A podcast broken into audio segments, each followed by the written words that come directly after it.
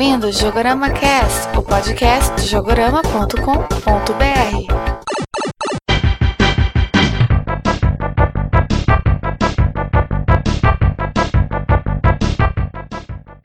Olá, ouvintes do Jogorama Cast. Aqui é o Leandro Alves. Aqui é o Fábio.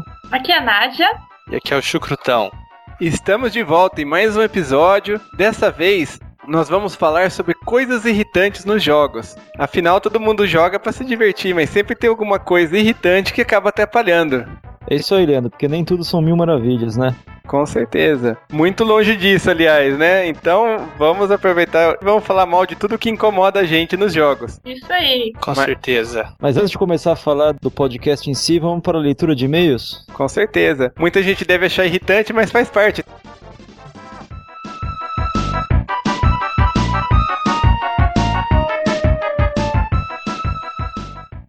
E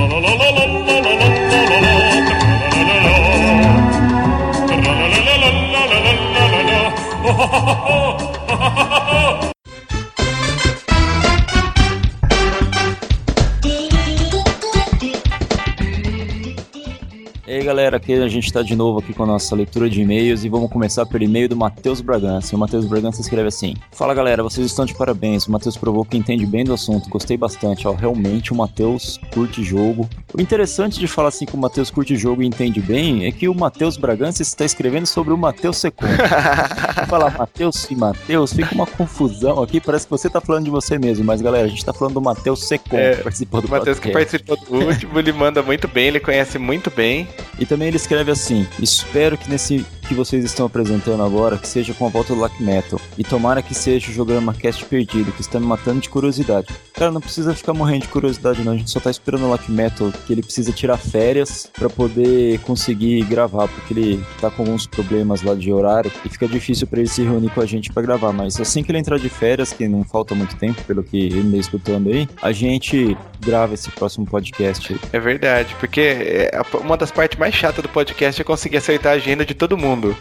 Por incrível que pareça, você conseguir juntar quatro pessoas no mesmo horário é mais difícil do que parece. É, ainda mais que essas pessoas trabalham e têm outros compromissos, fica bem difícil mesmo. E como?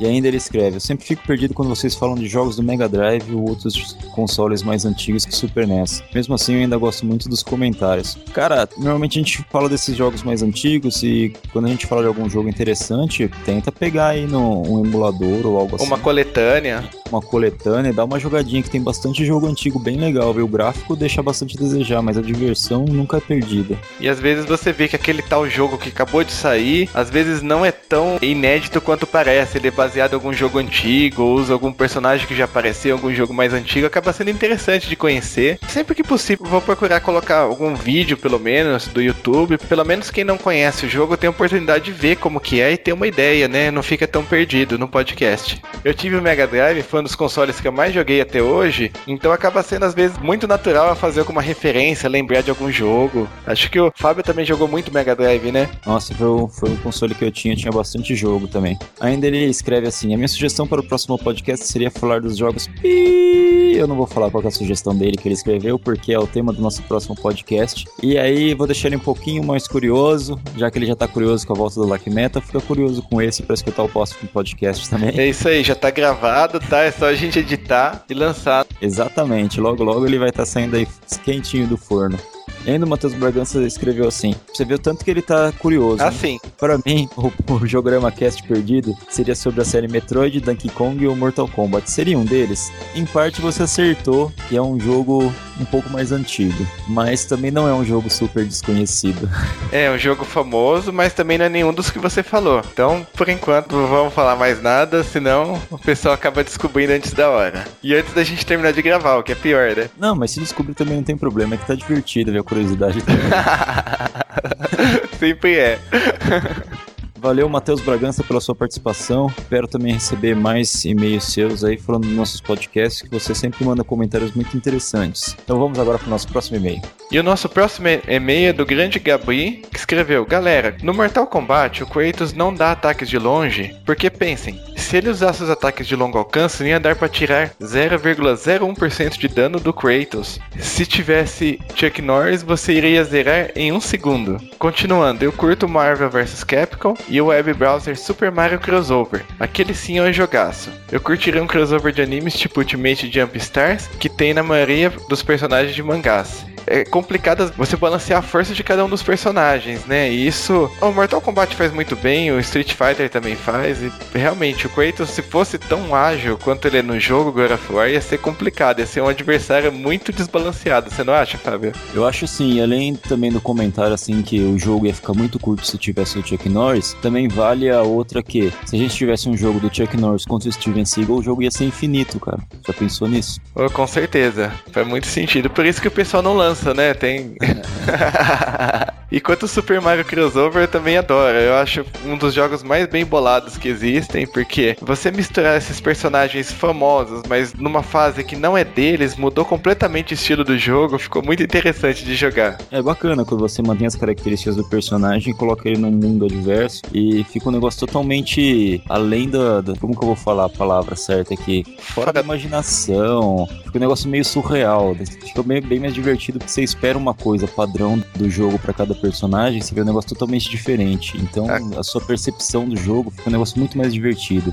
Com certeza. Fora que só de ver, por exemplo, a Samus ou o Bill do Contra nas fases do Super Mario Bros. fica muito engraçado. Continuando no e-mail, né? Muitos amigos meus que têm um Xbox 360 acham que tinha que ter no Mortal Kombat novo o personagem do Gears of War, que eu esqueci o nome. No caso seria o Marcus Fênix. É, mas tipo, não ia ter graça. O bacana seria o cara do Gears of War contra o Striker ou sei lá, tipo o Goro que parece um monstro. Luta boa também seria o Zack Clark contra alguém do Lost Planet. Poxa, viagem, eu não conseguiria imaginar o Isaac Clarke contra alguém do Lost Planet. Ia ficar bem interessante. Ou se não, do Mass Effect também, ó. Outro jogo espacial bem interessante. É bem meio estranho de imaginar, mas parece que vai ficar muito legal mesmo. Essa, essa ideia é boa, hein? É, com certeza. Pena que a gente já tá gravando, o pessoal vai aproveitar. Tomara que aproveite, aliás.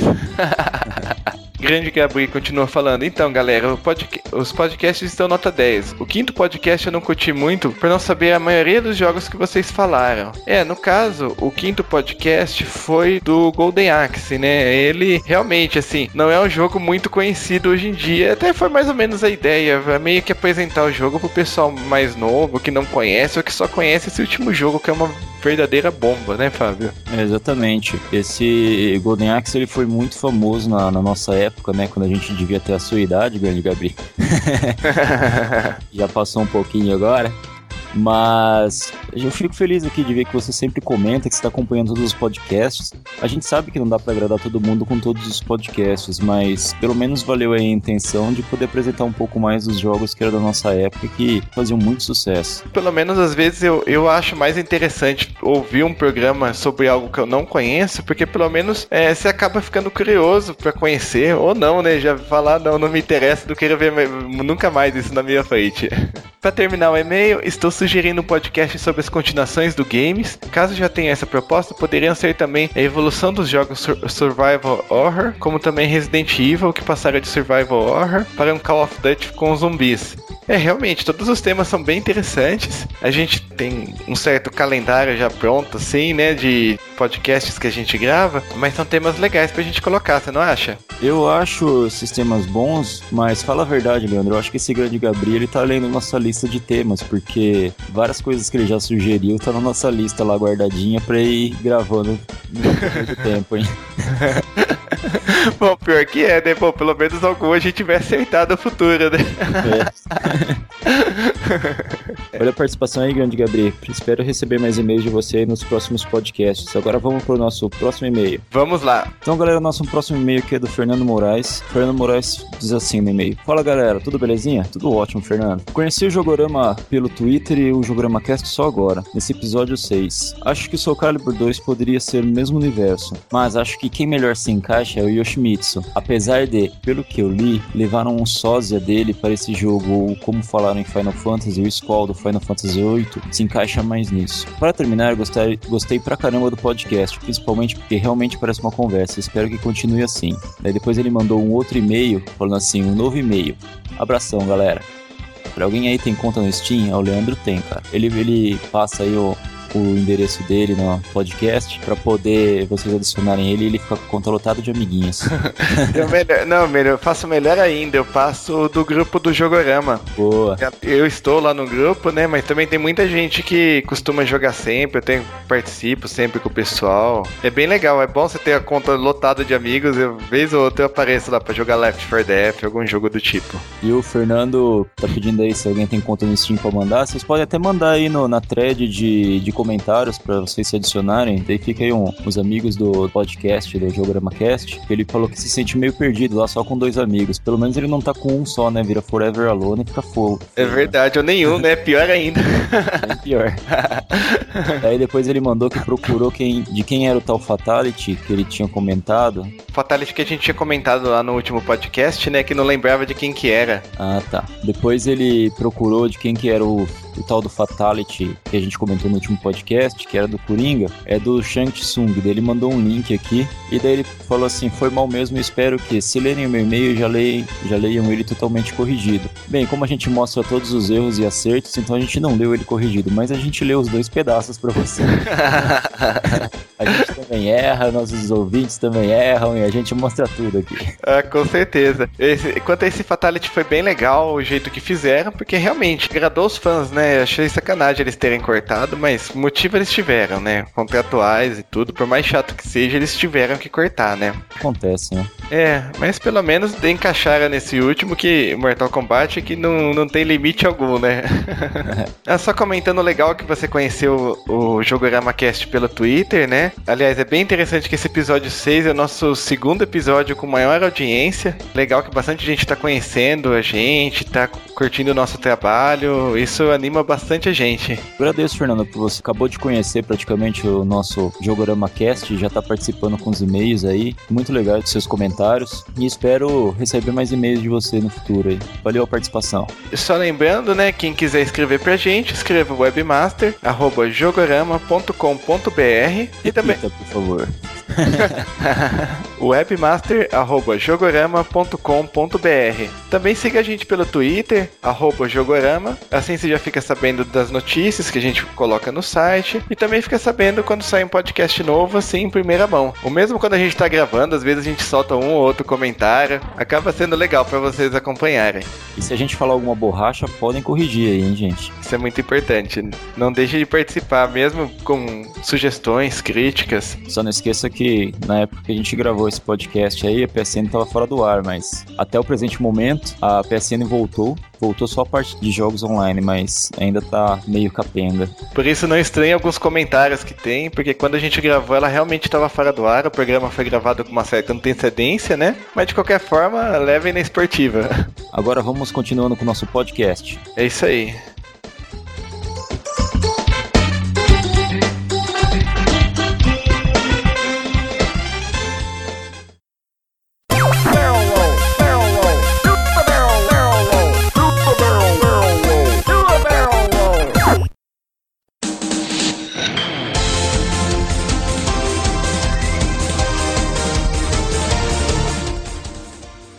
Galera, aqui eu começando o podcast, já que é pra falar mal dos jogos, também pode falar mal dos consoles, né? E para falar mal dos consoles, eu quero iniciar já falando uma coisa que tá me deixando muito pé essa semana, né? A semana da, da Páscoa, né? Que acabou de passar. E faz seis dias que a PSN tá fora do ar. Ou seja, eu passei o feriado inteiro sem poder jogar meu PlayStation 3 em rede. Fora os jogos que eu tenho que precisa de autenticação na PSN para poder jogar. Então, já começam reclamando por aí.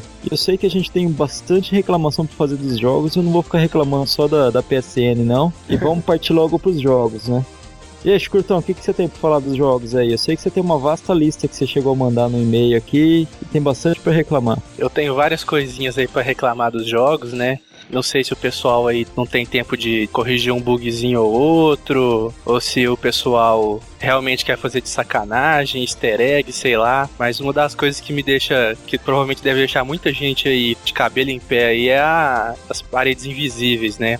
as paredinhas de vidro, que você vai lá, tá todo lá, o fundo tá te levando para aquele caminho, tem pessoas andando para lá, só que quando você chega em certo ponto, você fica batendo a cabeça numa parede de vidro e não dá para passar para frente.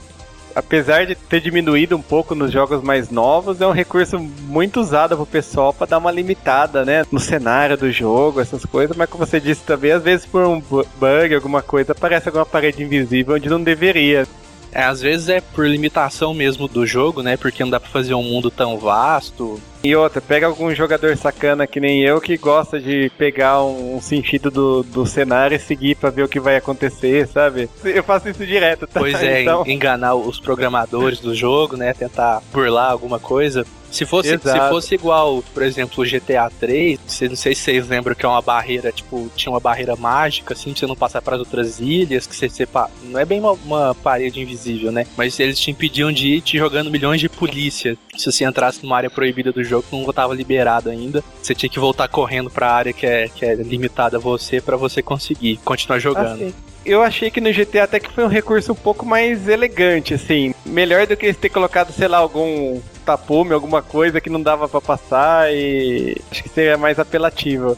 Na verdade, o que mais me irrita não é a parede invisível em si, mas é te instigar a ir lá atrás dela. Porque, por exemplo, o caminho leva para lá, sabe? Um jogo que tinha muito isso também era Driver. Que você ia dirigindo assim, de repente você bate numa parede invisível. A estrada continuava, os prédios continuavam, só que não dava para você ir pra lá, simplesmente porque tinha uma parede invisível ali. Cara, não só, só esse lance de parede invisível, mas uma coisa que me deixou assim, muito nervoso também. Eu sou muito fã da, da série Sonic. E eu cheguei a comprar Sonic Adventure pro PlayStation 3. Cara, não é possível que ninguém testou aquele negócio. É de cair o cu da bunda, não é possível, velho. que horror!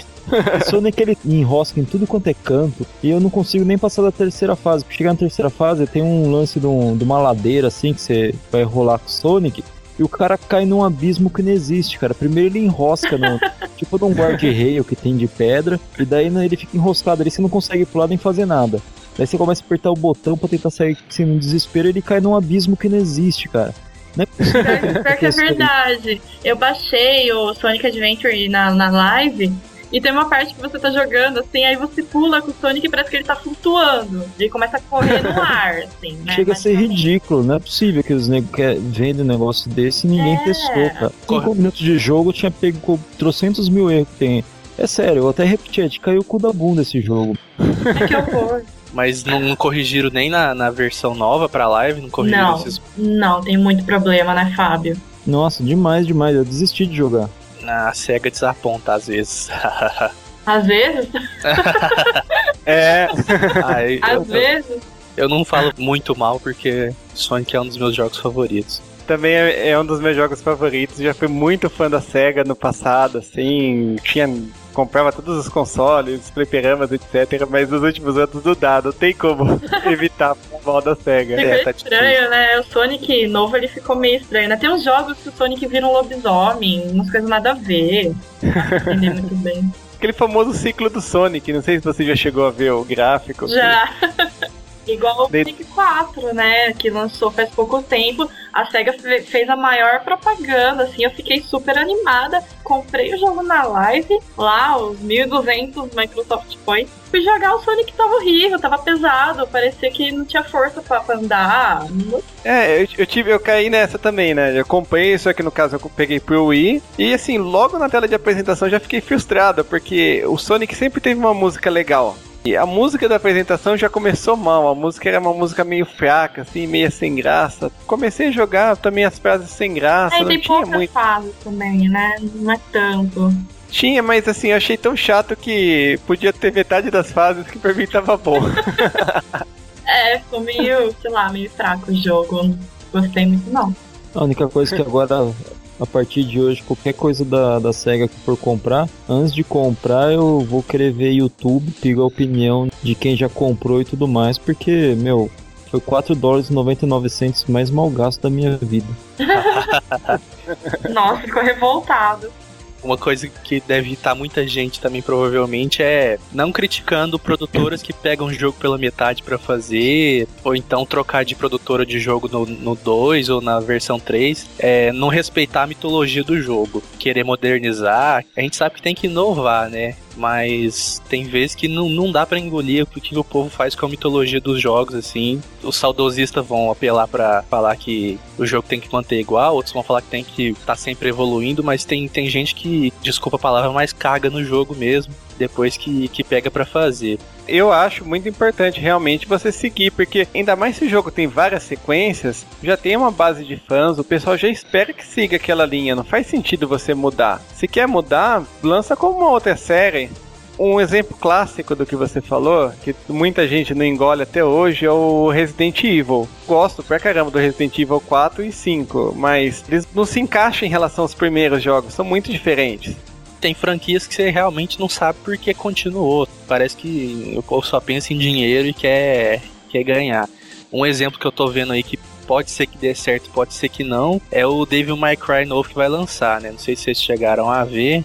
Vão mudar todo o estilo do, do personagem, mudar ah, eu vi, o Dante não tá mais com o cabelo cinza lá, né? É, ele tá, é, tá cabelo Tá muito estranho, tá muito estranho. Eu achava o Dante bem gatinho, que eu sei. Claro! Destruí o Dante. eu vi a foto, fiquei, ah, ah arrasou, falou.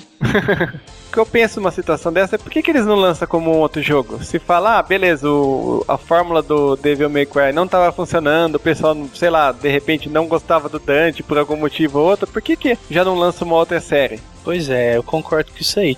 Pode ser tudo igual, tipo, um, um, modo de jogar igual, porque às vezes eles nem mudam muita coisa, sabe? Mas eles vão e, tipo, dar um reboot na série ou fazem um remake e, e estraga o jogo, assim, aquele negócio que a gente adorava tanto, o povo literalmente caga em cima do negócio que, tipo, milhões de pessoas amam simplesmente para ganhar dinheiro, assim. Eu posso estar queimando a língua, pode ser que esse Dante seja uma revolução dos games aí, o que eu duvido, mas sei lá, é, é complicado isso aí. Um bom exemplo disso, razoavelmente recente, quando a Capcom anunciou que ia lançar o Dead Rising, a primeira coisa que me veio na cabeça foi, pô, outro jogo de zumbi da Capcom é outro Resident Evil, mas assim que eu vi, que eu conheci mais o jogo, eu vi que realmente, apesar de, da temática dos dois ser com zumbi, essas coisas não tem nada a ver. O jogo é muito diferente, então, e, e mesmo assim é divertido, porque mesmo sendo estilos diferentes, os dois são bem legais poderia seguir num caminho desse. Em vez de você mudar uma franquia e até aí a ira dos fãs e, e, e por aí vai, né? Por que, que já não lança como uma série diferente? Então, é. só tô pensando aqui, cara, que você tá falando bem do jogo. Esse podcast é exatamente para ficar falando mal de jogo, velho. ah, e, e, comentando coisas ruins de jogos, outra coisa que eu odeio é aqueles jogos de plataforma metido a ser 3D que não é 3D que a câmera não acompanha. Tipo o Mario 64, cara. Tem hora que você quer andar pra um lado, mas a câmera vira para outro e não tem jeito de você fazer a câmera ficar na, posição que você queira que dê pra jogar legal, cara. Dá uma raiva do mal. No Castlevania, o novo Lords of Shadow, você não tem controle da câmera e muitas vezes a câmera atrapalha. Você não consegue mexer. É ruim. É, que nem aquele Simpsons game que saiu há poucos anos atrás. O jogo é legal, assim, para quem é fã dos Simpsons vai, vai achar interessante, mas a câmera do jogo é muito ruim, muito ruim mesmo. É, eu joguei eu fiquei, mesmo. Eu fiquei enroscado no final da primeira fase porque eu não conseguia enxergar a plataforma para que eu tinha que pular. Dei uma hora, tava tão loprado que eu pulei pro vazio assim e acertei a plataforma que eu precisava. terrível. E assim, o jogo em si é legal, faz umas referências legais ao, aos episódios, mas fizeram essa besteira com a câmera.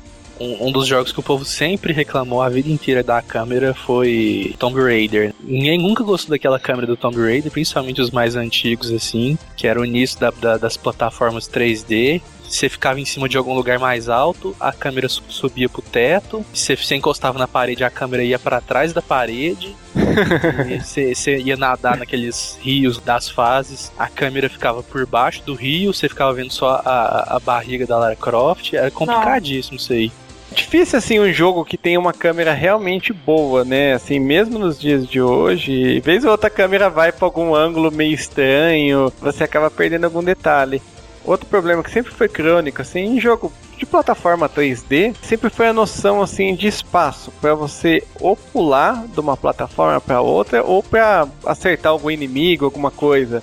Eu joguei o GTA 1 e o 2, que eram 2D, né, visto por cima, tal. Chegou o GTA 3, eu comecei a jogar, eu achei legal pra caramba, assim, tudo 3D, os gráficos bons pra caramba, mas o jogo tinha uma, uma mira muito ruim, eu não conseguia acertar nada. E a mira automática dele era terrível. Você imagina, na tela tinha, sei lá, três caras de gangue e uma velhinha passando. Você ia apertar a mira automática, o cara mirava na velhinha e não mirava nos caras armados, sabe? Fazia umas, umas besteiras muito grandes. Você... Ah, eu mataria a velhinha, velho.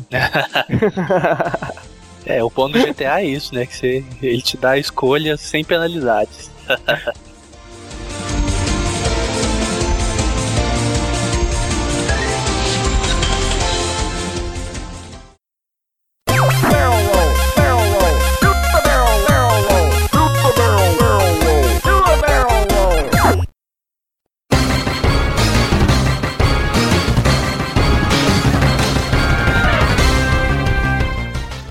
coisa que me irrita bastante em jogos é quando demora pra você começar uma missão.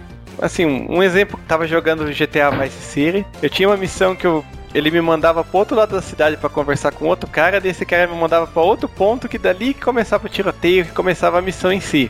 Até aí nada contra. O problema é que eu ficava mais tempo dirigindo do que na missão em si. Chegava lá, o tinha um monte de cara, morria rapidinho. Daí voltava, tipo, demorava uns 10 minutos pra voltar no ponto que eu tava, sabe?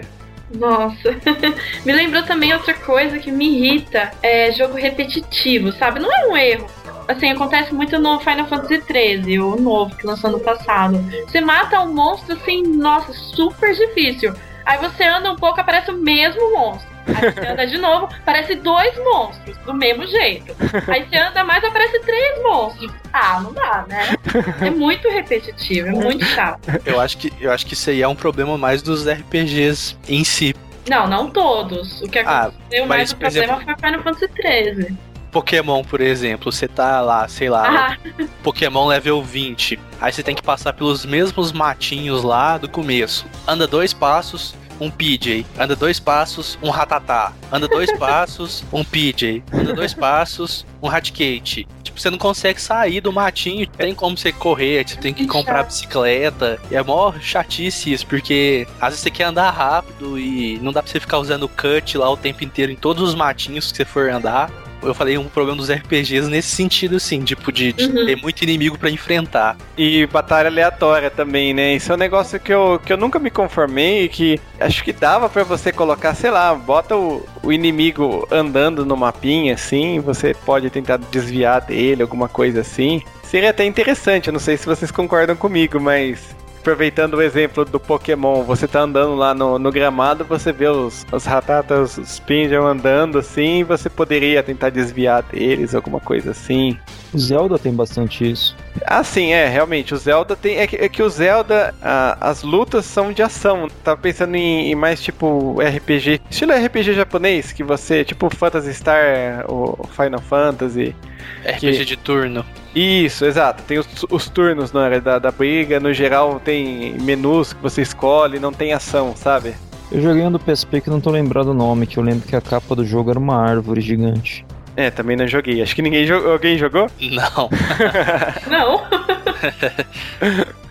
Mas beleza. E esse RPG da árvore gigante, o que acontece? É um RPG assim, normalzão, desses daí, só que você via os bichinhos, você tinha chance de desviar, se você não conseguisse desviar, tinha que lutar eles com turno. Ah, então às vezes é evolução, então, né? Do que o Pokémon ainda faz, insiste em fazer. Vai ver é um cruzamento de Pokémon com Zelda, aí vai saber. é um Poké Zelda. Nossa. Mas essa ideia aí realmente é, é- seria interessante. O, o- o mais chato é, por exemplo, você tá um nível muito superior do que qualquer Pokémon que tem naquele matinho, sabe? Por que, que ele, ele te obriga a lutar com um Pokémon que é, tipo, 10 vezes mais fraco que você? Ah, sim, é isso, isso é verdade, isso é irritante. Você tá andando, começa a tocar musiquinha, corta a cena, daí você vai lá, dá uma porrada no Pokémon, mata ele, não te acrescenta nada de experiência. Ah, lembrei o nome de outro que é por, turno também e dá pra você desviar dos bichos que você consegue ver. É o Phantasy Star Chronicles do PSP. Ah, certo, é verdade. Esse, eu tinha, tinha até me esquecido dele. Aí seria o ideal mesmo, porque no Game Boy lá você tem que até tirar o fone de ouvido, porque você escuta tanto o de batalha que vai começar que, você fica com a orelha doendo. Mas pior que é assim mesmo. Não Ô, tem. falando em tiririri que escuta bastante, outra coisa que irrita também é joguinho com música repetitiva, hein?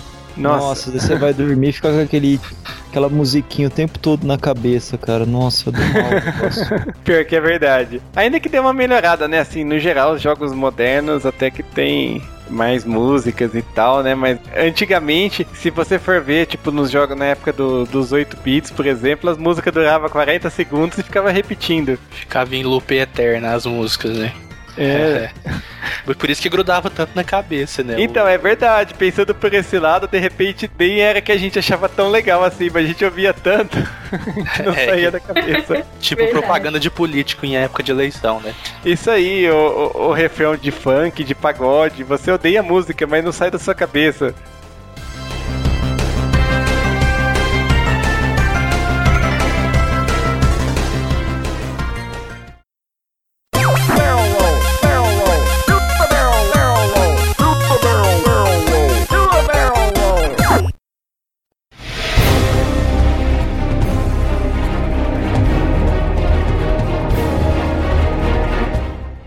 Coisa bem chata que esses jogos mais modernos têm são essas cutscenes iniciais. Por exemplo, no começo da fase, você vai ver a cutscene a primeira vez que você tá jogando, tudo bem, faz parte da história. Aí vai, anda um pouco, morre por algum motivo lá qualquer, volta pro começo do jogo porque não chegou no checkpoint ainda, cutscene de novo. Tem algum botão que pode pular cutscene? Não, assiste de novo, mais dois Nossa. minutos. Nossa, isso é muito chato. Tem muito jogo que abusa disso. Não custa nada, bota um botão lá pra pular a cutscene e beleza, não tem problema.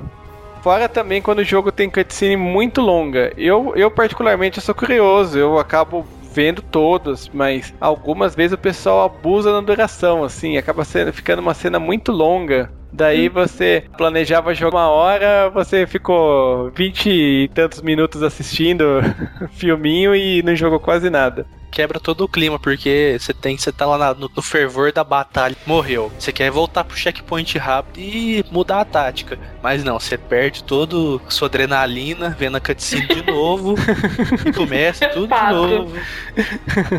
Mas quer ver uma, uma coisa também que me irrita em cutscene? É quando tem algum desses é, real-time event, assim, você tem que apertar algum botão durante a cutscene. Tipo no Resident Evil 4, no ah, 5 também tem isso. Então, uhum. tipo, tipo, às vezes tô lá jogando, beleza, matei o um inimigo, tô relaxado, coloco o joystick, deixa eu tô lá assistindo de repente aperta o X. Puta merda, cadê o joystick? Muito chato. daí, e fora que, beleza, eu vou dessa daí, daí eu acabo, pego o joystick, não dá tempo, acabo morrendo, daí beleza, volta esse esquema, você assiste a cena toda novamente, daí eu já tô preparado pra apertar o X, daí aperte o L1 e o R1. Eu já tô até com o dedo no botão. Ele muda os botões. Ele muda os botões. Eu sei que muda, mas na minha cabeça eu já fico preparado pra apertar o botão, o último botão que apareceu, entendeu? Então eu erro muito por causa disso.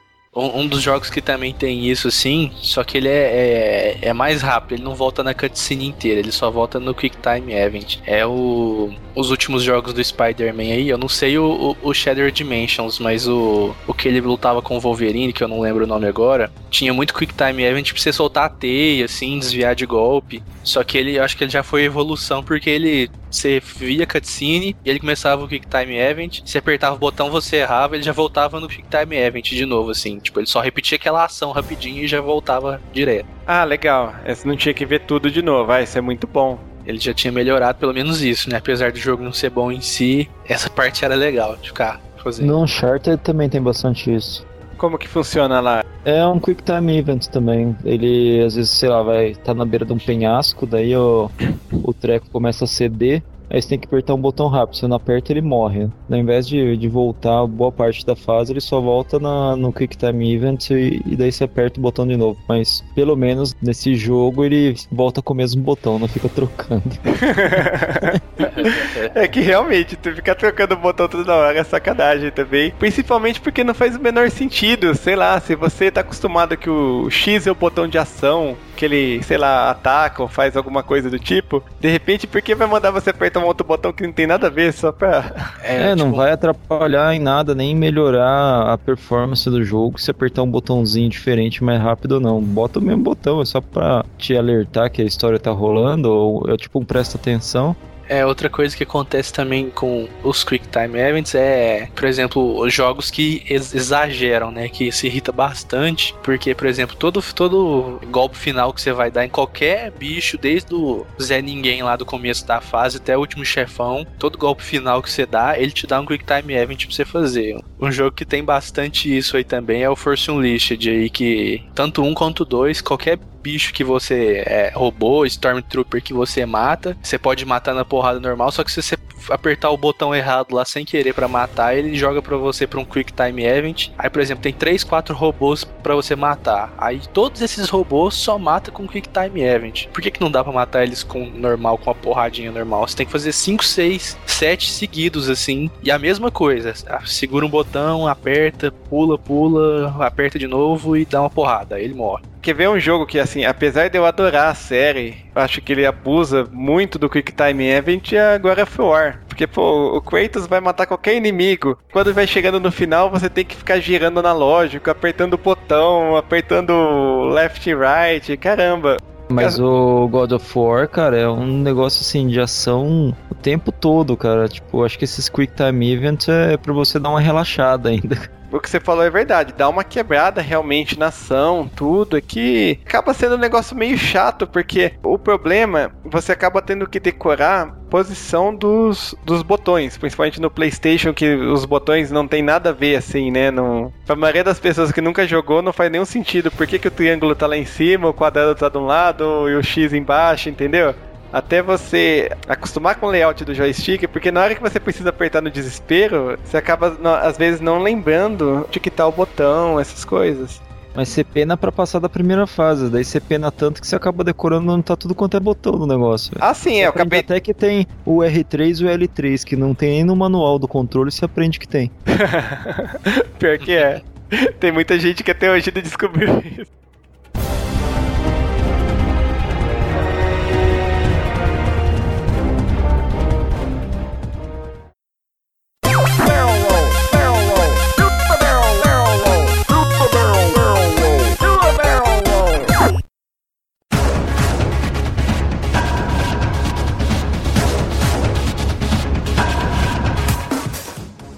Coisa também que eu não gosto é jogo de luta que tem golpe muito mirabolante para você fazer.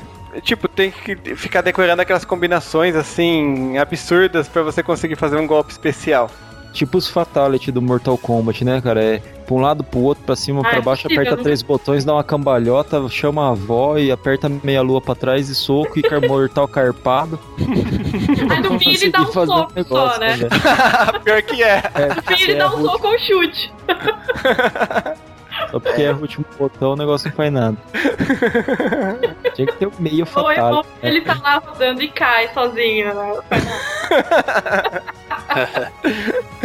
Caramba, mas isso aqui é o que também? Que se você errasse da metade, ele, sei lá, em vez de dar um chute, ele caísse de bunda assim. Ia ser engraçado. Ia mesmo. Aí virava um Quick Time Event. ah não, sai fora. Já basta onde tem. Você não tem uma segunda chance de acertar, né? Ah não, é, nesses casos realmente é. não. Mas assim, no geral, eu gosto dos jogos de luta da Capcom, né? Que eu acho que os golpes até que são, são legais, assim, não tem nenhum golpe muito complicado. Eu acho que nesse ponto os jogos da SNK são mais complicados. É, então, o Marvel vs Capcom que lançou há pouco tempo, eu sou péssimo em jogo de luta, não consigo Pô, fazer nada. Da hora o barraco, velho. Aí, não, mas aí eu joguei, é super fácil de fazer os golpes. Você consegue fazer, eu falei, imagina que eu tô fazendo isso. Eu tava lá apertando qualquer botão. e é assim, Não era seu priminho que tava com o controle e tava te enganando, fingindo que você tava jogando, você achava que ele, não? Não, não. era eu.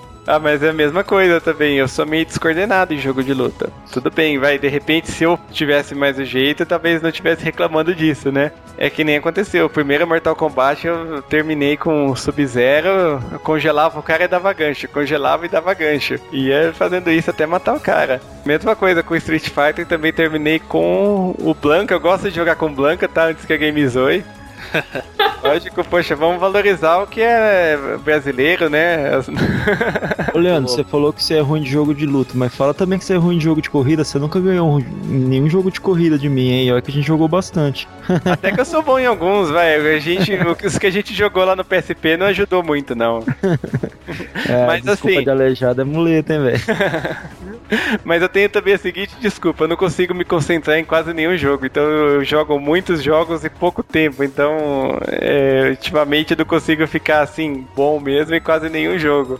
Outra ponte aqui que eu vou fazer então do jogo de corrida e principalmente, não sei se aconteceu com vocês, você tá lá ganhando a corrida, tudo tranquilo, às vezes até com tempo bom lá, alguns segundos de vantagem. Do nada assim, você olha no mapinha ou você olha no tempo lá, o tempo tá caindo bruscamente, o cara tá usando nitro nós no total lá, ele te alcança e te ultrapassa e, e ganha de você assim, tipo, que desbalanceamento de, de inteligência artificial que é esse aí que tipo, o cara apela, tipo, apelei, agora eu vou jogar sério. Meu, como irrita isso. É, Em muitos jogos, quando carros controlados pelo computador estão atrás de você, eles começam a andar de maneira assim anormal. Você nunca conseguiria fazer uns tempos daquele. Mario Kart, por exemplo, cara, você se mata pra chegar em primeiro lá, daí você tá lá em primeiro lugar. 30 segundos da última volta. A coisa mais difícil do mundo é você pegar um casquinho azul pra arregaçar o nego que tá em primeiro lugar. De repente você toma 3, 4 casquinhos um seguido do outro. Nossa.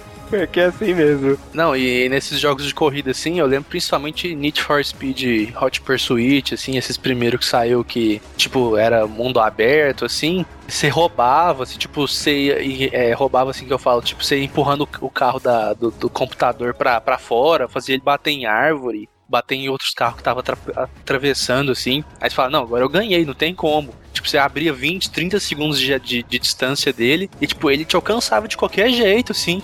Ele cortava caminho até por cima da árvore, né, velho? É, fazia de tudo, tipo, ele te alcançava, tipo, aí às vezes você até ganhava, mas você olhava o tempo lá, tava 30 segundos, você venceu por um, por dois segundos no máximo, assim, e, tipo, ele quase te alcançou mesmo, tipo, como que acontece essas coisas? Já que você tava comentando de ficar forçando o, o adversário e tal, tem muitos jogos que tem alguns vícios assim meio estranhos, né? Que nem acontece no- nos Gran Turismo mais antigos, que a gente fazia curva apoiado no adversário, sabe? Ah, essa é clássica. Depois que eu aprendi isso, toda curva eu jogava meu carro pra cima do adversário até estabilizar e fazia a curva. Ne- Quem nunca fez isso? Então é o clássico. É, no Gran Turismo 5 eu faço isso direto, tipo, só que não, não, não uso o carro de apoio. Na hora que tá a curva bem fechada, só vou atrás do carro da frente pra frear o meu e daí o cara vai e bate na barreira e eu termino de fazer a curva numa boa. Eu, eu usava a barreirinha, essas lateral de, da pista que é meio curva. No Need for Speed eu, eu juntava o nós, tudo lá. Aí chegava na curva, a curva é, é redondinha assim, né? Ela é certinha. Eu encostava na parede usava o nós pra não perder velocidade e a curva fazia. A, a parede fazia a curva pra mim e eu saía na velocidade, assim. Porque não dá pra competir com, com um computador que faz a curva freando e acelerando perfeitamente, assim. Não dá, tem que ter as manhas. Um também que eu achei muito engraçado. Assim que saiu o Gran Turismo 5, aquele vídeo do pessoal é, ganhando a corrida de kart, correndo de ré. Não, não cheguei a ver Esse isso. não. não. É porque é, assim, porque a ré era mais rápida que na de frente, né? porque o que eles fizeram foi assim, kart normalmente não tem marcha, mas lá eles colocaram pra ele andar pra frente e andar em ré, mas em ré ele pegava a mesma velocidade que ele pegava andando de frente. Então no vídeo o cara começava, virava o kart, começava a andar de ré, ultrapassava todo mundo e ganhava a corrida. Eles já devem ter corrigido, não cheguei a ver depois, mas já devem ter corrigido esse problema, mas era bem engraçado de se ver. Quando o jogo é muito realista, também consegue ser irritante. Não sei se vocês já jogaram um que chama Grand Prix Legends. É um jogo acho que de 98, 99. Não, joguei isso não. Não? É assim, o jogo é bom pra caramba, um dos melhores simuladores de Fórmula 1 já feito. É o campeonato de 1967 de Fórmula 1. Então os carros, assim, é o único, o último campeonato da era romântica da Fórmula 1. Os carros não tinham aerofólio, usavam os pneus duros pra caramba, que demorava três voltas pra aquecer. E o jogo em si é extremamente realista. Então se você tá andando, você dá uma reladinha no guarda-reio, seu carro já perde a roda. E daí pra pior. Tanto que mesmo você correndo certinho, seu carro pode quebrar aleatoriamente, da mesma maneira que acontece nas corridas e por aí vai. O jogo em si é muito legal, eu venho com o manual gigante ali, o manual inteiro, tudo empolgado para jogar. Mas quando eu fui jogar, eu não consegui jogar direito. O jogo é absurdamente difícil. Muito pouco tolerante a erros. Qualquer erradinha que você dava, e além de tudo, eu tava jogando no teclado, que não ajudava nem um pouquinho, seu carro já destruía. Então eu nunca consegui terminar uma corrida. Eu só conseguia dar, tipo, cinco voltas na pista, e se muito, sabe? Mas mesmo assim o jogo era legal, mas acabou sendo frustrante por causa disso. Grid é, é muito difícil também. Grid é difícil. O Fórmula 1 2010, que lançou ano passado, tem lá as opções, né, de Drive Assistant e tudo mais. Mas quando você joga com algumas opções desabilitadas, assim, você não consegue fazer uma curva sem rodar. Ah, não dava nem vontade de jogar. Até vendi o jogo. pois, né? pois, é, tem jogo que não te dá a opção de ser menos realista, é com certeza é irritante. Por exemplo, tem jogo de tiro, por exemplo, que vamos ser realistas. Você tomou um tiro, você morre. Aí tem vezes que você tá enfrentando o quê? 10 caras numa casa. Como que você vai fazer pra não tomar um tiro? Um tiro você morre, sabe? Tem que ter os modos lá, tipo hardcore, Matrix, né? extreme. Né? Matrix, é verdade, é bem lembrado, Fábio. Afinal, o Neil mostrou pra gente que dá pra você desviar do monte de tiro de uma vez e com estilo, né? que o jogo do Matrix, apesar de ser bugadão, eu gostava pra caramba, principalmente por causa dessas coisas de desviar de bala.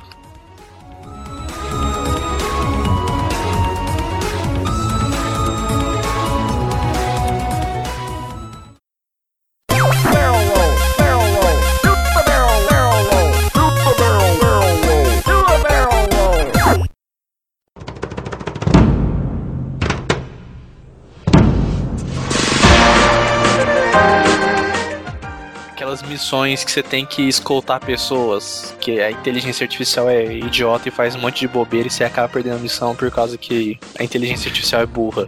Nossa, meu, dá Nossa. uma raiva. Você tá jogando Halo Reach. No Halo Reach é em grupo, né? Não, deixa eu falar a minha raiva.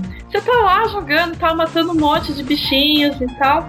Tem uma parte, passa, você passa dos bichos e fala para você continuar em frente. Aí beleza, você vai em frente, mas cadê seu grupo? Tá lá atrás ainda. Aí você tem que voltar, né? Tipo, dar uma dançada em frente deles, aí eles acordam, aí eles vão. Meu, que raiva! e o pior é que a maioria dos jogos que acontece isso, o pessoal que você tem que escutar são os estúpidos. O cara não consegue atacar, ou pelo menos se esconder, ou pelo menos ter o bom senso de ficar atrás de você, sabe? Ele fica do lado do inimigo. É, fica do lado do inimigo. Isso acontecia muito no Resident Evil 4, quando tinha que resgatar aquela menininha lá, aquela loirinha, que você tinha que fazer algumas coisas enquanto ela fazia outras. Nossa, nem me fala, era muito chato essas partes. A minha tática era, tipo, eu ir na frente, tipo, matando tudo que eu conseguia para deixar o caminho livre para ela, assim, porque, tipo, ela, ela, era muito burra e eu não conseguia fazer nada direito. Se, não, se o caminho tivesse 100% livre para ela, ela, ela conseguia ainda achar alguma coisa para matar ela, assim.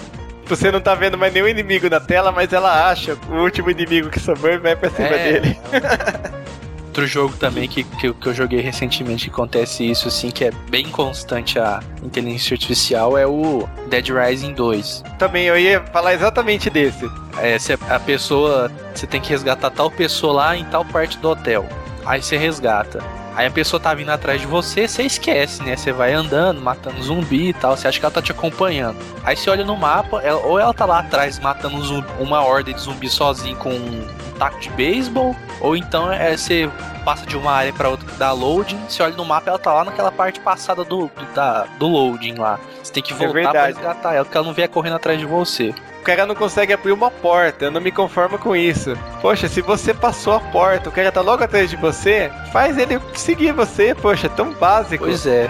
Você não deixou o cara pra trás, às vezes o cara tá do seu lado, digamos assim, se fosse de verdade ele estaria tipo dois metros longe de você quando você passou pela porta, mas não, ele tem que estar tá do seu lado, senão ele não consegue passar pela porta.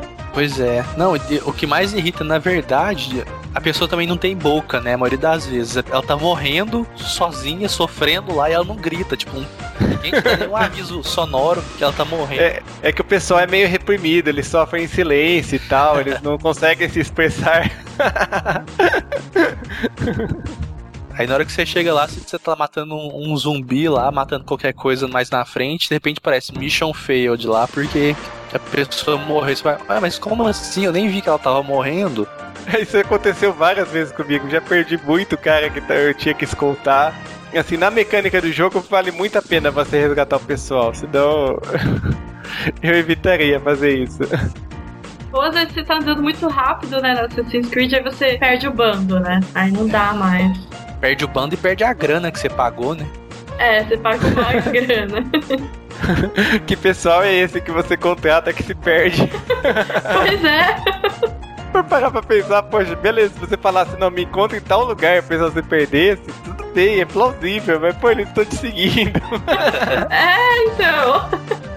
Anda um pouquinho rápido, aí eles se perdem, aí mostra uma mensagem na tela, ah, o bando se perdeu. Ah, lembrei de uma coisa também que eu acho muito irritante. Em alguns jogos, você só consegue matar algum inimigo se você usar uma determinada arma, ou sei lá, usar um determinado golpe, sabe? Tem alguma maneira específica. Se você não fizer daquele jeito, você não consegue matar o inimigo, e às vezes isso não é muito claro. Verdade, acontece muito. Às vezes você não tem aque, aquela, sei lá, aquela pedra mágica, aquele item especial. Aí você tem que voltar tudo para tentar achar esse item especial para tentar matar. É, é, é sempre acontece isso nos jogos comigo. Passa meio que percebido. Quando é algo intuitivo, alguém comenta alguma coisa, mas não, quando você vai descobrir na hora que falta algum item importante e você não consegue matar o inimigo por causa disso, alguns chefes de fase. Você, a maioria dos inimigos você usa, sei lá, usa sua arma, atira até que o inimigo morre. Chega alguns inimigos, você atira, atira, atira, não acontece nada. Daí quando ele faz alguma coisa que ele expõe seu ponto fraco, daí você tem que acertar ele naquele exato momento, entendeu? Senão você, senão você fica lá atirando à toa eu acho interessante o jogo que permite que você tenha uma certa liberdade nas ações. Um exemplo clássico é o GTA já aconteceu, tipo, você quer matar o inimigo com uma arma, beleza. Você quer matar ele no soco, beleza. Você quer usar um carro e passar por cima dele, tudo bem. Entendeu? Você usa sua criatividade, usa o que tiver à mão na hora. Uma vez, tava, acho que foi um, o GTA, o Liberty City Histories do PSP. Eu tava jogando, tinha uma missão lá que era meio chata, tinha que perseguir o cara no barco e dava um certo trabalho. A missão era meio chatinha, meio longa, tá? Tava meio de saco cheio. Mal começou a missão, era para eu entrar no barco, em vez de eu entrar no barco, eu peguei a bazuca, dei um tiro no outro barco e beleza, acabou a missão. É, não, é ótimo isso daí. Poxa, você tem uma liberdade para jogar, para você arrumar uma maneira criativa de passar daquela parte, você não fica engessado. E alguém mais? Alguém quer falar mais mal disso? Eu e... acho que o Fábio tem alguma coisa contra Sonic, só porque ele já falou mal um monte de vezes. Verdade, hein, Fábio? Tem... Pagar 5 dólares por um jogo que não funciona, meu. Sacanagem. Ah lá. Ficou com rancor no coração. Faz rancor cinco meses que lançou, você ainda tá reclamando. Mas rancor no bolso é mais que no coração. Ah, mas não tem jeito, né? O, o, dia que a SEGA conseguir lançar um jogo novo com o Sonic que seja realmente legal, assim, e seja pelo menos no nível dos jogos que eram do, do Mega Drive, aí beleza. Ah, quem sabe, né? Sei lá, tô meio sem esperança. Vocês chegaram a ver o, o trailer do Generations aí, o último? Vi, vi, que lançou de aniversário, né? Eu cheguei a ver também, assim, eu achei a ideia interessante e tal, mas como sempre, teoricamente falando, sempre que um jogo do Sonic tem dois tipos de fase, sempre um deles acaba sendo chato. Por exemplo, Sonic Unleashed, os fases 2D são legais, só que o Sonic vira lobisomem e daí fica chato, sabe? Né? Então, esse Sonic Generation, sei lá, eu tenho uma certa sensação que as fases 2D vão ser legais, vão ser estilo o que era antigamente, e as 3D vai ter alguma coisa de errado que vai, vai vai atrapalhar, vai acabar estragando a experiência do pessoal. Mas pelo que eu entendi, não vai ser obrigado a jogar dos dois jeitos. Tipo, você joga só 2D ou só 3D, assim. Ou os dois também, mas tipo, você pode escolher. Não, pelo que eu vi, é, é os dois, tipo, vai ficar alternando. Se vão ser dois, dois Sonics assim. Ah não, aí não rola sempre a SEGA dá alguma mancada e com certeza vai, vai, vai acabar caindo nesse sentido, sabe? Espero, sinceramente, estar errado. Espero que fala, pô, legal, Sonic Generations é realmente bom, sabe? É... Ah, mas é uma ideia diferente, assim, pelo menos eles não tentaram isso ainda. Ah, mais ou menos, né? Nos últimos jogos do Sonic até que acontece. Você vê o Sonic Colors também tem esse esquema, fase 2D, fase 3D. Uhum. Pode ter sim, ele, beleza, eles usaram uma abordagem diferente dessa vez, né? Mas já é uma fórmula que já estão usando há um tempinho. Sei lá, espero que acerte. Sinceramente. Não quero ter mais um Sonic pra ficar falando mal. Nem eu. Nossa, nem eu.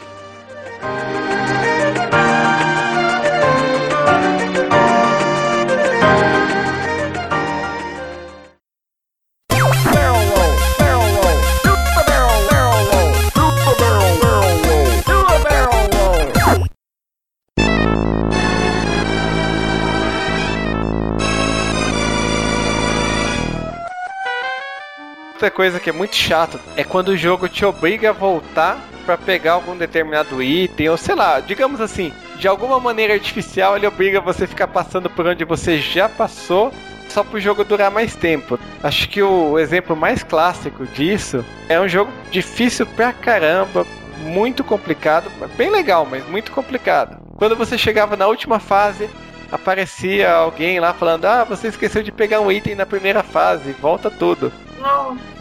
E você jogava exatamente as mesmas fases, você achava só um bolzinho de diferente na primeira e você tinha tal arma que você precisava pra terminar o jogo. Só que assim, o jogo é absurdamente difícil, não precisava disso. Poucas pessoas terminaram por causa disso. Mas assim, não é só isso. Muitos jogos também tem uma porta que tá trancada, daí você tem que andar um pedação pra frente pra você achar alguma coisa, que daí você vai voltar tudo e conseguir abrir essa tal porta. Ah, Esse Leandro, eu se- passei alguma coisa parecida é, no Assassin's Creed 2, né? Eu tava lá jogando, eu joguei acho que uma semana assim seguida, freneticamente. Cheguei no final, desculpa o spoiler, gente, mas tem que pegar todos os codex pages. E eu não tinha pegado, eu falava, ah, pra que que serve isso? Acho que não serve pra nada. Aí passou reto. E no final eu tive que voltar em cada cidade e tinha acho que um- uns 25 codex pages pra pegar. Tive que Nossa. voltar tudo, entrar em cada casinha lá onde tem um guarda, extrair cada guarda, pegar cada codex page pra depois ir pra finalização do jogo. Pra fazer aquele mapa gigantão. lá. Isso, que parece um mapa mundi. Eu não zerei o jogo ainda não, mas como eu sou viciado em side quest, eu faço todas as side quests primeiro pra depois ir pra quest Ah principal. não, eu vou. Eu vou, tipo, eu vou andando, entendeu? O que aparece eu faço, mas eu não tava é, dando importância a esse item, né? Aí chegou no final, achei que voltar tudo. É que no geral, a maioria dos jogos de hoje, tipo, é, você sempre tem alguma bugiganga pra ficar ca- coletando assim nas fases, mas no geral alguma coisa extra, né? Não é algo que, que assim, influencia tão diretamente no jogo, É, né? então, e assim, o jogo não dá nenhuma dica assim que é importante. Tanto que o Ezio, no começo, ele, ele mesmo não dá importância. Aí eu falei, ah, o cara, o principal não tá dando importância, por que, que eu vou dar? Aí. É verdade. Tipo você vê no GTA, por exemplo, você tem que ficar matando pombo, coletando bugiganga pela cidade. No geral, não faz muita diferença você pegar ou não pegar, né? Acabou dando essa impressão pra você, né? É, exatamente, mas aí eu quebrei a cara, né? Depois. Nossa, voltar tudo. Foi chato. Aí meu amigo até, até assim duvidou. Eu duvido que você vai voltar pra pegar tudo. Aí voltei e peguei tudo. Jogo que tem bastante isso aí que você falou também. São dois clássicos aí, é o Metroid e o, o Castlevania, né? Que você tem que. Ah, essa porta aqui tá fechada. E aí? E aí nada, passa pra frente e depois de 6 horas de jogo você. Ah, aquela porta lá tá fechada, então eu vou voltar agora. Você tem que ir lá na frente, pegar tal negócio, aí você volta e faz tudo. Dá uma preguiça desses jogos assim, porque tipo, não sei, dá- não, não quero fazer isso. Eu tenho, quero ir lá na frente e depois voltar só por causa de uma porta. Aí você abre a porta e vai ter um baú lá dentro que tem uma espada. Nada a ver, assim, que você nem precisava, você podia ter continuado, assim. Aí tem porta que é importante, que você tem que abrir. Aí, tipo, você fica sem saber, ah, mas outra porta tinha só uma espada. Por que, que eu vou ter que abrir essa porta aqui? E fica nessa. O pessoal às vezes abusa desse recurso exatamente pra dar uma prolongada no jogo, né? Pro jogo não ficar muito curto, também não ter que ficar criando muito mapa, essas coisas. Daí beleza, eles aproveitam o que tem, né? Faz você ficar indo e voltando no mapa. Eles aproveitam pra não deixar o jogo curto, mas daí desanima os jogadores e você não vai querer jogar o mesmo jogo, uma segunda versão que tiver. Questão do pessoal saber dosar de isso, né? Porque acontece, não tem jeito, acontece na maioria dos jogos, de uma maneira ou de outra, assim. Tem gente que acaba abusando. Não tem o bom senso, né? É por isso que no Pokémon inventaram o Fly. Porque aí você vai pra cidade diretão em um segundo e já pega o negócio que tem que ir e vai embora de novo de, com o Fly, não precisa andar todo o caminho.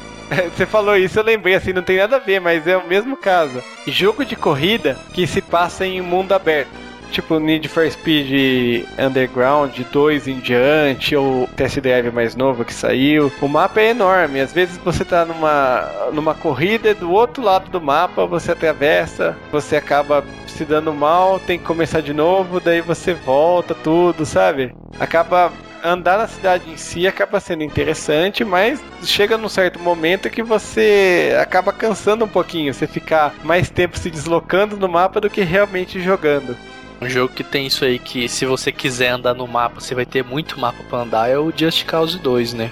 Ah, é verdade. O mapa dele é enorme ah, vou dar uma passeada de carro aqui. Aí eu coloco lá o GPS para ir para próxima missão, 14 quilômetros. Aí eu fico tipo 25 minutos dirigindo e na hora que eu chego na missão, eu falo, ah, vou salvar e vou parar de jogar, porque eu não quero jogar mais não. Nossa. Por isso que eles colocaram aquele negócio de poder pegar uma carona de helicóptero lá, que o cara te deixa no lugar que você quer na hora. Porque se fosse para deixar o povo ir de carro mesmo ou ir de helicóptero, ia demorar muito o jogo para acabar, porque você ia ficar andando mais, mais andando do que jogando. E não é difícil de acontecer. É que assim, nada contra você ter um mapa grande e você ter que andar nesse mapa. Acaba sendo interessante, acaba agregando. Mas eu acho legal quando você anda no mapa já dentro de uma missão e não só ficar se deslocando de um lado pro outro. E é ruim, né, no Need for Speed, é, você acaba no mapa, aí você acaba encontrando polícia, aí acaba vindo um monte de polícia atrás de você, e você sai do foco, né? E o GTA, então, pior ainda. Quando eu me tocava, tava vindo FBI, tanque de guerra atrás de mim. a missão que é boa, nada, não podia nem começar. Às vezes você foi cometer um pequeno crime, né? É, não, mas é, você fala, ah, beleza, é do outro lado do mapa. Daí você fala, ah, legal, tô, como que é longe e tô de saco cheio, eu vou rápido, né? Daí você vai e você atropela alguém. Daí aparece uma viatura. Daí você vai fugir da viatura, você faz merda. Enquanto vê, tá com duas, três viaturas. O negócio vai ficando cada vez pior. E eu comecei a ficar bem cuidadoso pra dirigir no GTA nesse sentido, assim, tipo, antes de começar a missão, beleza, mas depois que começou, tudo bem, eu dou relaxa, mas até começar eu vou com um pouco mais de cuidado, senão eu acabo perdendo o foco do jogo. Eu não sei no Mafia 2 porque eu não joguei ainda, mas no Mafia 1, não sei se vocês lembram, tipo, você não podia nem furar sinal. Se você furasse sinal, vinha a polícia atrás de você, limite de velocidade. Eu acho isso até interessante, porque se o jogo se propõe a ser realista, realista, né? É que nem acontece, pô, GTA, os mais novos estão com uma física melhorzinha tal, né? Mas, pô, tem uma viatura do seu lado, você vai, você faz alguma barbaridade, sai na contramão, vira cavalo de pau na frente da viatura, o cara não faz nada nada. Você dá uma encostadinha no carro, daí ele abre a sirene e vai em cima de você, sabe? eu também gosto bastante. Uma das coisas que eu mais gostava de Mafia 1 era isso, assim, ter que abastecer o carro e ter que andar no limite de velocidade e tal. Eu tô falando que às vezes, você, justamente por você ter que atravessar a cidade inteira pra ir numa missão, você queria ir mais rápido, mas você tinha que ir respeitando todas as leis de trânsito e parando no sinal. O máximo que você podia fazer era uma subidinha na calçada lá, mas o resto a polícia vinha atrás mesmo. É, aí já cai um pouquinho naquele lance que a gente tá falando do jogo ser muito realista, acaba sendo chato por causa disso adorava isso, mas, tipo, tinha que ter um negocinho para cancelar de vez em quando, assim, porque passa dos limites, assim. Ou pelo menos que nem esses recursos, tipo, você se transporta de um lugar pro outro do mapa automaticamente, por aí vai, né? Algum lugar que você já passou, sei lá. Pois é. Algo do tipo. Esse tipo de coisa é legal, ajudar uma boa agilizada no jogo.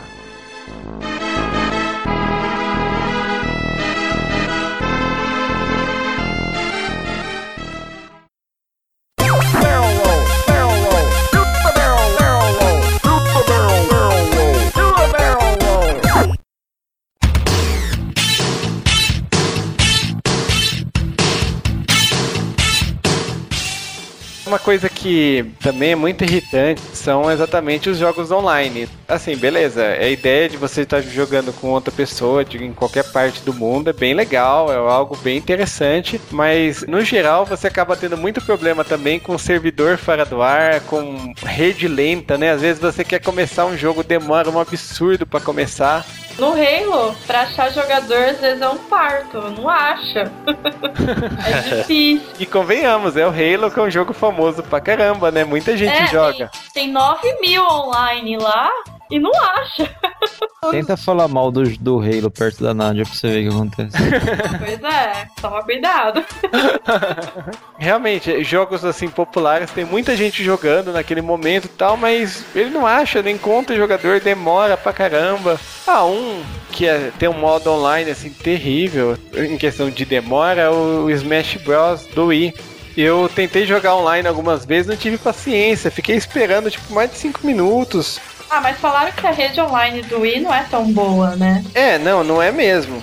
São poucos jogos assim que tem um, um, modo online mais decente. Quando tem, você fica querendo ver como que é, né? O Smash Bros. eu tenho um jogo, mas até hoje eu não cheguei a jogar online. Você já chegou a jogar, Fábio? Eu sei que você tem também. Eu só jogava o Mario Kart. E eu joguei também o Mario Striker. Esse dia até cheguei a jogar online. Foi beleza, o modo online dele até que é bom, assim. É bom. Que bem que eu não cheguei a jogar online não, mas eu joguei o Guitar Hero Aerosmith. Ficou bom o jogo também. Um que eu tô jogando bastante online ultimamente é o Dead Space 2. O modo online dele é legal, porque ele forma dois times assim. Numa rodada, um joga com os humanos, os outros jogam com os necromorphs, né? E depois inverte. Mesmo com os times já certos, demora pra caramba de uma fase pra outra, assim. Demora um tempo relativamente longo.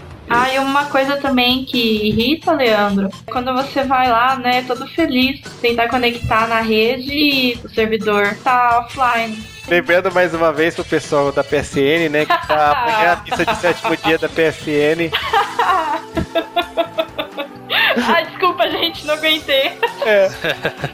Ah, não, assim, mas piadas à parte, né? Só sacaneando, porque, assim, pra quem tá fora do contexto, amanhã tá fazendo uma semana que a PSN tá é fora. A, a previsão é que vai demorar ainda algum tempo, tá? Eles Desde tiver... quinta, né? Desde quinta, eles tiveram problema de segurança e sei lá o que estão fazendo, estão melhorando pois a segurança. Sim. Resolveram formatar o servidor, né? Pelo jeito. É. Vai dar um problema, isso porque não sabem se pegou dado pessoal de cartão de crédito coisa. É, exatamente. E isso cai num ponto, assim, às vezes eu bato a tecla. É tudo bem, vai. Pode falar, eu comecei a jogar muito tempo atrás, peguei videogame da segunda geração em diante. Então, realmente, eu sou um cara das antigas e tal. E eu sou um pouco resistente a jogos que são, assim, muito dependentes do modo online, exatamente por causa disso. As empresas, assim, com o passar do tempo, podem ter problema no servidor, ou com o passar do tempo, sei lá, uma empresa compra outra, ou acaba falindo, acaba tirando o servidor do ar você não consegue mais jogar, essas coisas. Eu acho legal sim o jogo ter um modo online, mas eu não gosto quando o jogo só tem um modo online ou só funciona se você tá online. Tanto é que foi muito falho nessa a DRM aí da do Assassin's Creed 2, o povo caiu de pau em cima da Ubisoft por causa desse delas te obrigar a ficar online. Só por causa disso, teve um monte de dias lá que o pessoal ficou sem jogar porque o servidor de autenticação lá deles não estava funcionando direito. E outra, é, nesse caso ainda do Assassin's Creed para PC foi pior ainda porque eles obrigavam você a autenticar só para ver se o seu jogo era legítimo. E o pessoal que tem o jogo pirata e craqueou conseguia jogar.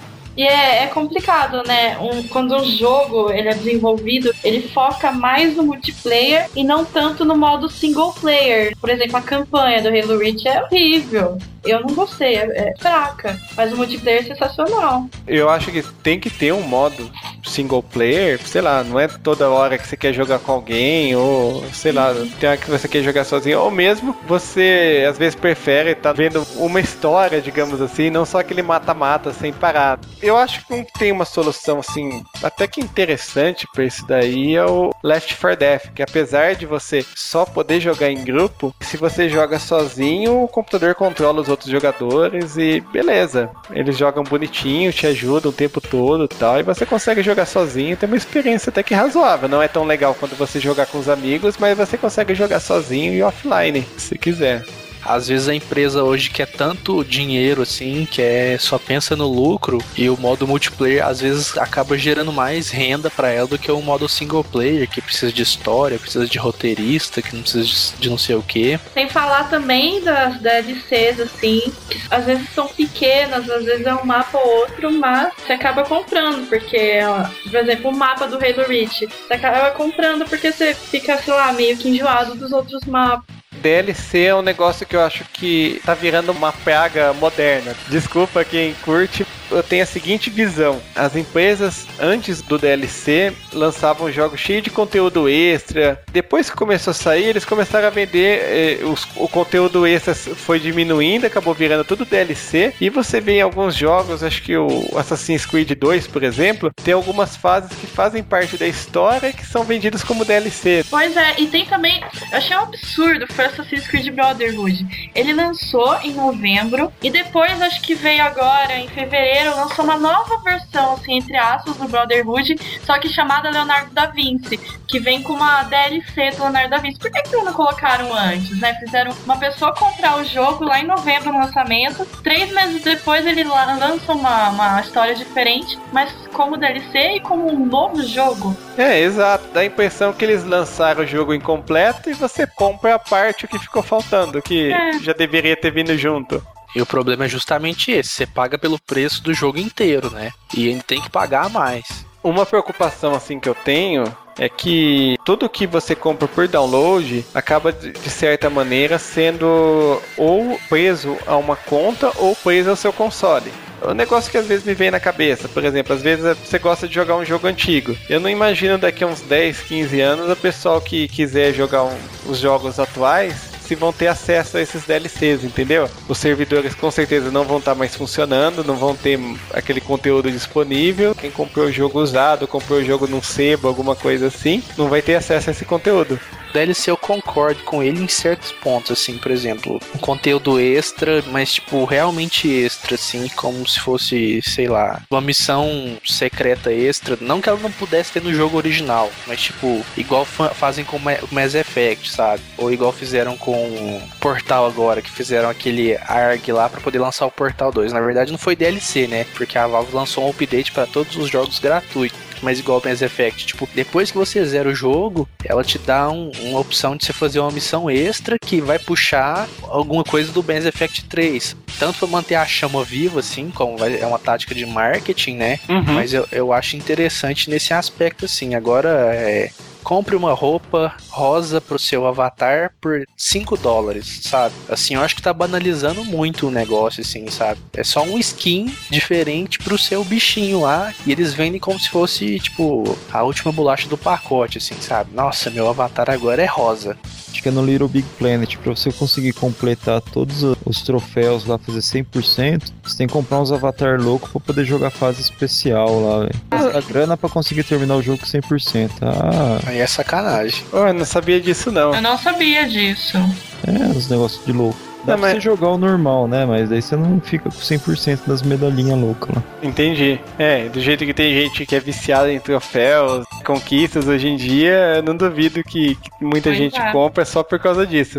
É, na verdade isso é uma extorsão, né? Pior que é mesmo. justamente por causa que tem os menininhos aloprados lá que quer platinar tudo, tipo, que eles aproveitam e, e, e vendem esse tipo de coisa, assim. Uma das coisas que o pessoal tá abusando bastante hoje em dia, acho que eu particularmente não gosto muito do rumo que, que tomaram. É, virou festa, né? Exato. A ideia original era adicionar alguma coisa extra. A partir do momento que começaram a cortar conteúdo para uhum. vender depois, já não começou a ficar interessante. Para nós usuários, né? Para as empresas, claro que elas adoraram a ideia.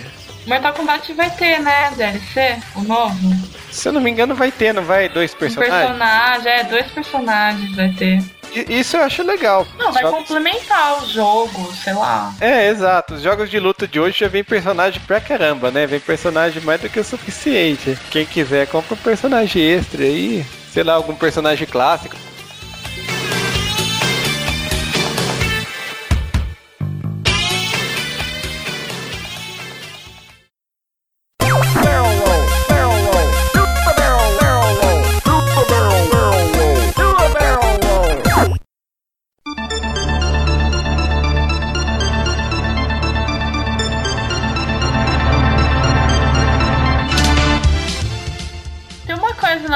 Creed 2 que eu não gostei. Você jogou, né, Bruno? Às vezes você tá andando e tem umas escadas. Aí você vai andando e o Ezio ele para assim na escada, você não sabe por quê. Parece que tem alguma coisa invisível no pé dele que não deixa ele descer. Isso em quase todas as escadas acontece isso, eu não sei porquê.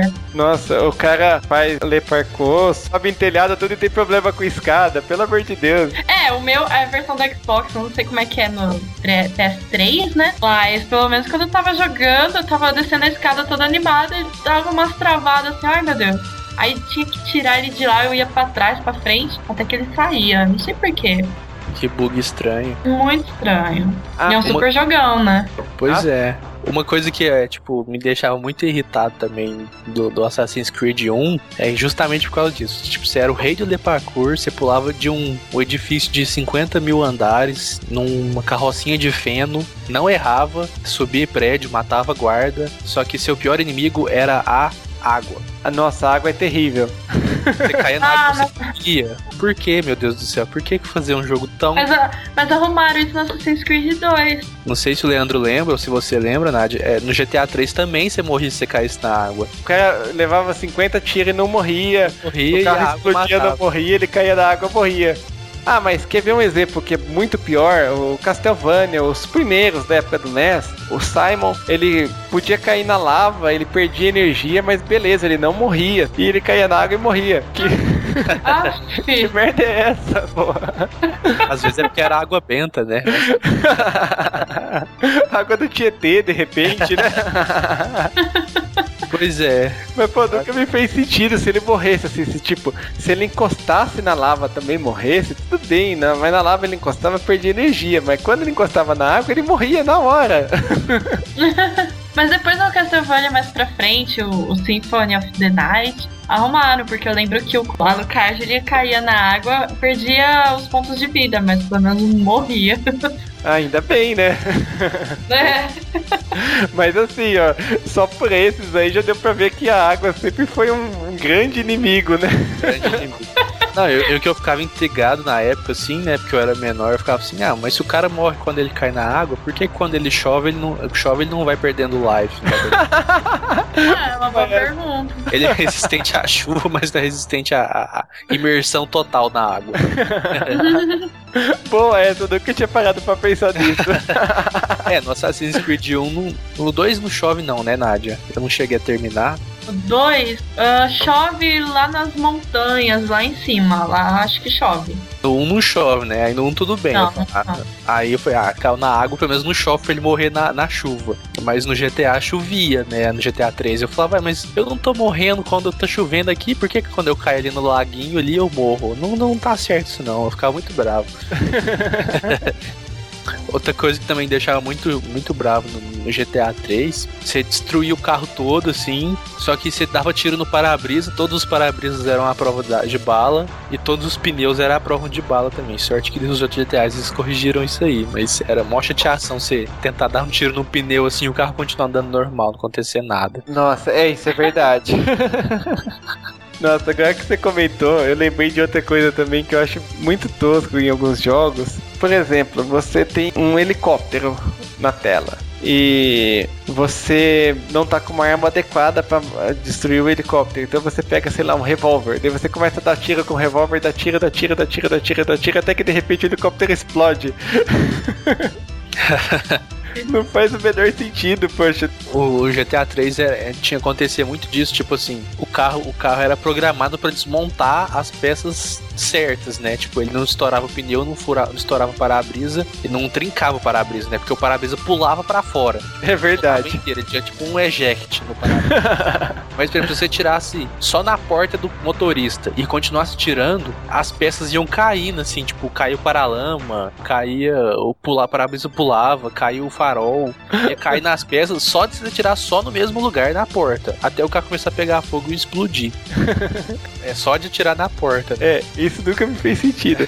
Aliás, esse sistema de danos do GTA tá me lembrando do Street Fighter. Lembra da fase de bônus que você tinha que destruir o carro nesse Street o Fighter carro, 2? É. o mesmo princípio, você fica lá dando soco numa porta, dando um soco numa porta, de repente a porta do outro lado cai, o capô começa a amassar, até que destrói o carro inteiro.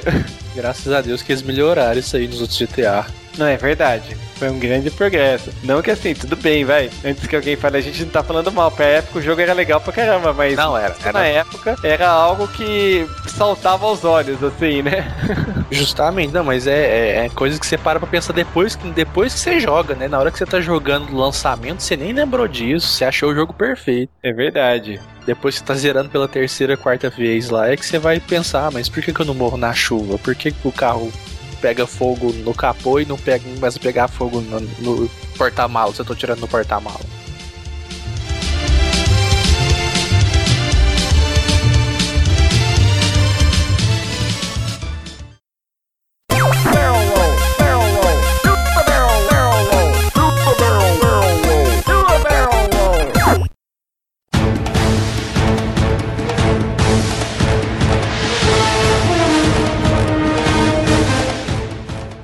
Acontece em alguns jogos que tem muitos golpes, não que são parecidos entre si, mas você não entende por que, que você vai usar um golpe ou outro se o resultado acaba sendo mais ou menos o mesmo, sabe? Não tem muita diferença de força, de velocidade e tal. Vejo isso, por exemplo, no God of War.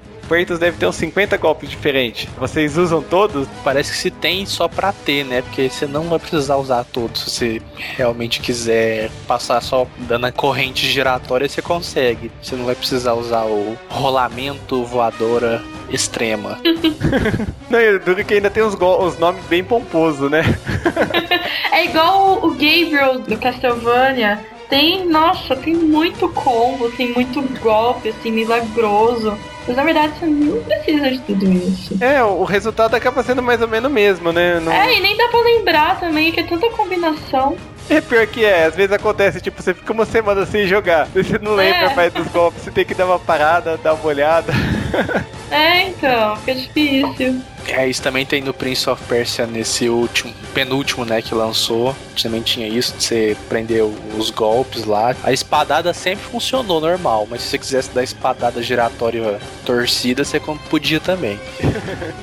Beleza, eu acho legal ter vários golpes, tudo bem, não precisa ficar aquela monotonia de ter só um, dois tipos de ataque, mas eh, sei lá, eu acho que às vezes eles exageram.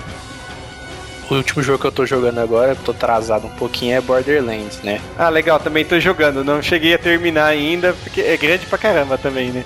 Pois é. Aí uma coisa que tá me irritando muito, assim, mas é, isso é porque eu devo ser ruim e tal, eu sou noob dos jogos, não sei o que, mas é a granada que não te avisa que tem uma granada no seu pé. Porque eu não sei se é que eu tô mal acostumado com Call of Duty e esses jogos assim que te avisa quando vem uma granada, que tipo no Borderlands não avisa e eu vejo um pontinho preto e eu nem ligo assim, na hora que eu vejo eu morri, porque tem uma granada no meu pé e ela explodiu e não faz nem barulho assim. Eu morro toda hora por causa de, de granadas que voam na minha direção que eu não vejo. Realmente, isso é chato. Igual que você comentou, é, é difícil mesmo você reparar na granada do jogo. É que eu costumo usar aquela roupa que regenera, então daí, beleza, eu levo porrada, eu fico um tempinho sossegado, daí já fica bom de novo. Não sei que se os, as granadas que o povo tá atacando em mim é muito forte, mas não dá para regenerar, não. Mil e tanto de dano já era.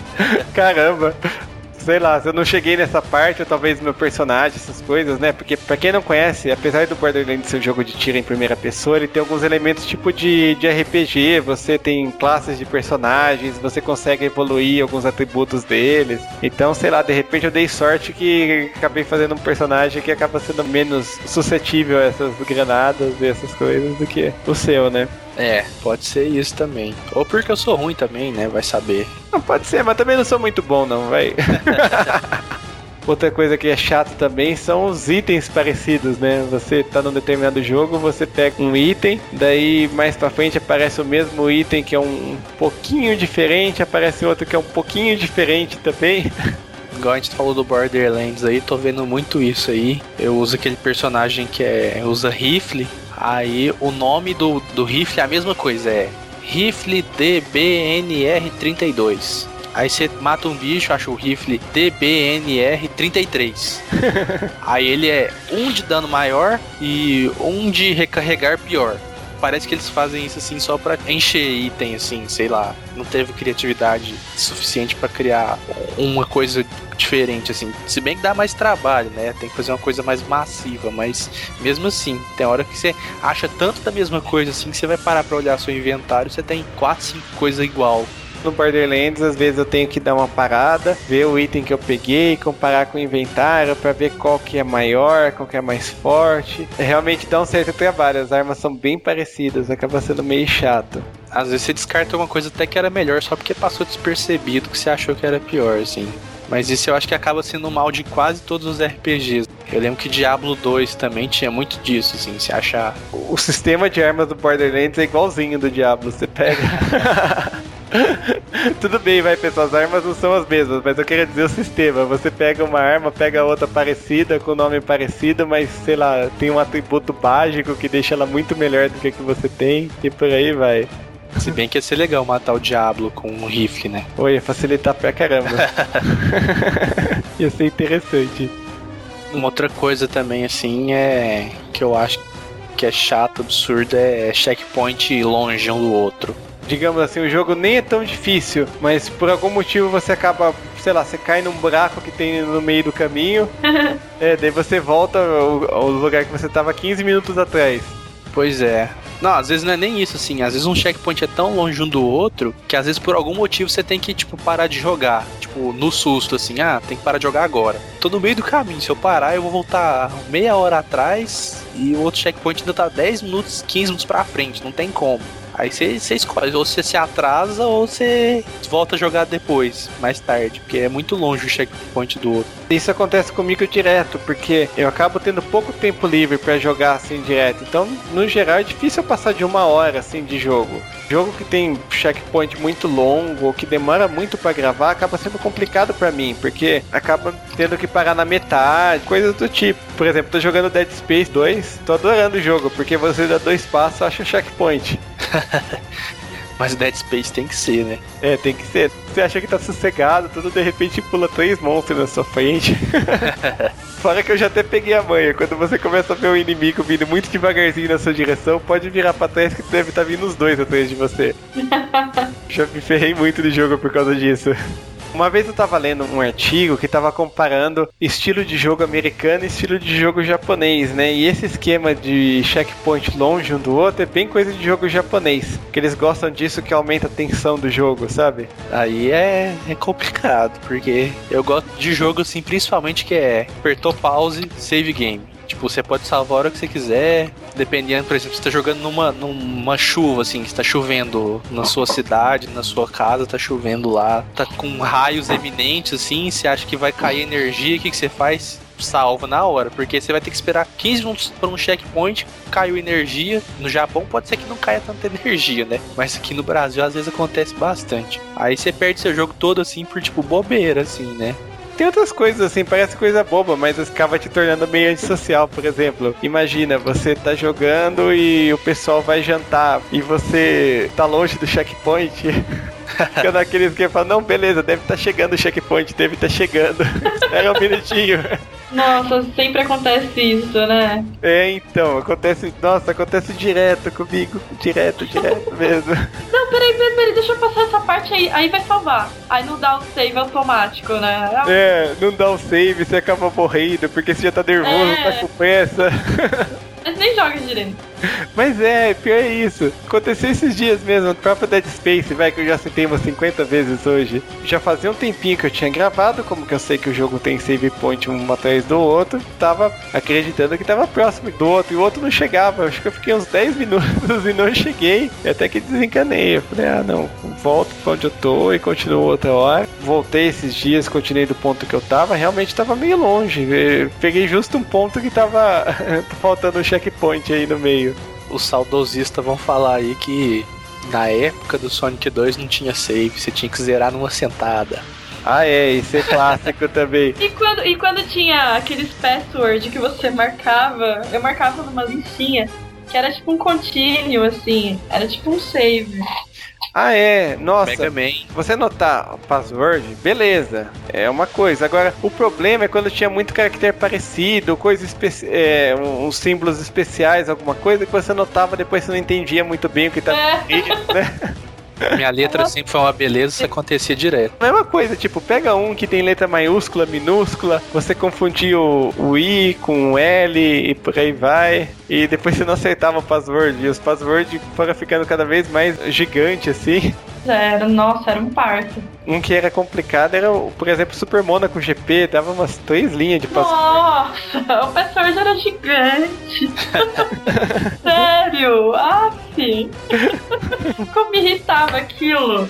Mas é, e eu ficava na paranoia de anotar tudo quanto é password, porque podia ter anotado algum errado, então pelo menos se perdesse, se errasse um, voltava pouco, sabe? Nossa, toda vez que falo do Super Monaco GP, eu sempre lembro do carinha da bandeirinha voando. Nossa, esse é um clássico, eu fazia isso toda a corrida. Eu também. Ele voava balançando a bandeirinha. Era muito bom. Aham, poxa. Eu jogava sério, realmente e tal, mas não, o cara da bandeirinha sempre atropelava. Ele saiu voando. Será que era um bug? Eu não sei o que, que era. Eu sei que era muito engraçado. Acho que era de propósito mesmo, porque se fosse um bug, era muito mais provável que ele fosse comportar que nem uma placa da pista, sabe? Fosse alguma coisa. Aham. Ah, é verdade. Mas não, ele voa. Voa. em linha reta, assim. Quem não viu, procura no YouTube, que é muito engraçado. É verdade, recomendável. Vai É. tornar o Super Monaco muito mais divertido, mesmo que você não ache o jogo tão legal, né? Mas você vai gostar pra caramba do bandeirinha. Bandeirinha.